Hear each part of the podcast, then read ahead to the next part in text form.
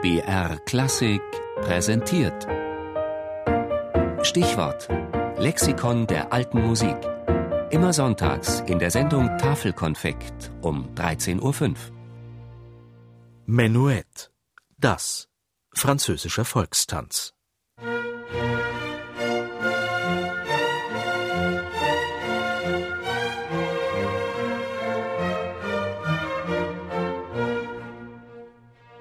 Ein guter neuer Komponist ist jemand, der ein brandneues Menuett schreiben kann.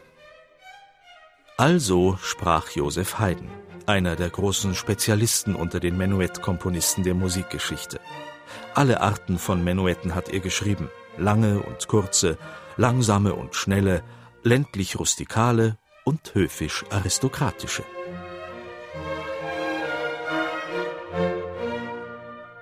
Das Komponieren eines brandneuen Menuetts als ultimativer Test für die Qualität und die Originalität eines Komponisten. Haydn spielte mit seiner Äußerung auf das riesige Repertoire an Menuetten an, das schon zu seinen Lebzeiten entstanden war und das es zu einer Herausforderung machte, stets Neues auf diesem Gebiet zu schaffen.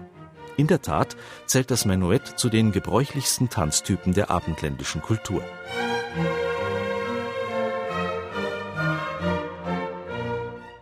Menuett. Möglicherweise leitet sich das Wort vom französischen Menu pas her, was auf Deutsch kleiner Schritt bedeutet. Urahne des Menuetts ist ein Tanz der Renaissance, der Branle de Poitou aus der gleichnamigen französischen Region.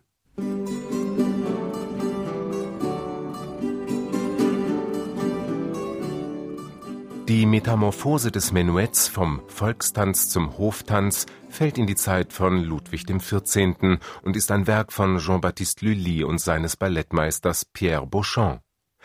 Prägend wird neben dem Dreiertakt eine dreiteilige Anlage.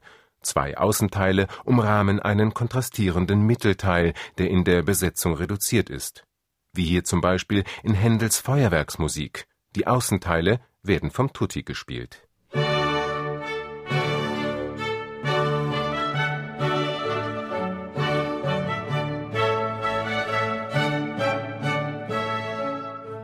Der Mittelteil beschränkt sich auf eine Trio-Besetzung, daher kurz Trio genannt.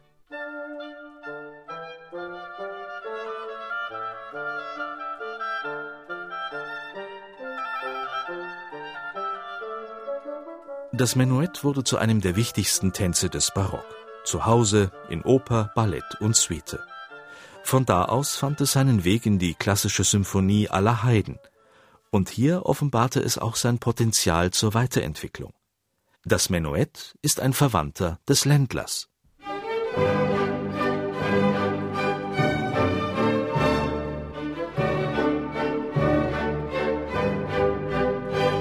Das Menuett ist der Vater des Scherzos.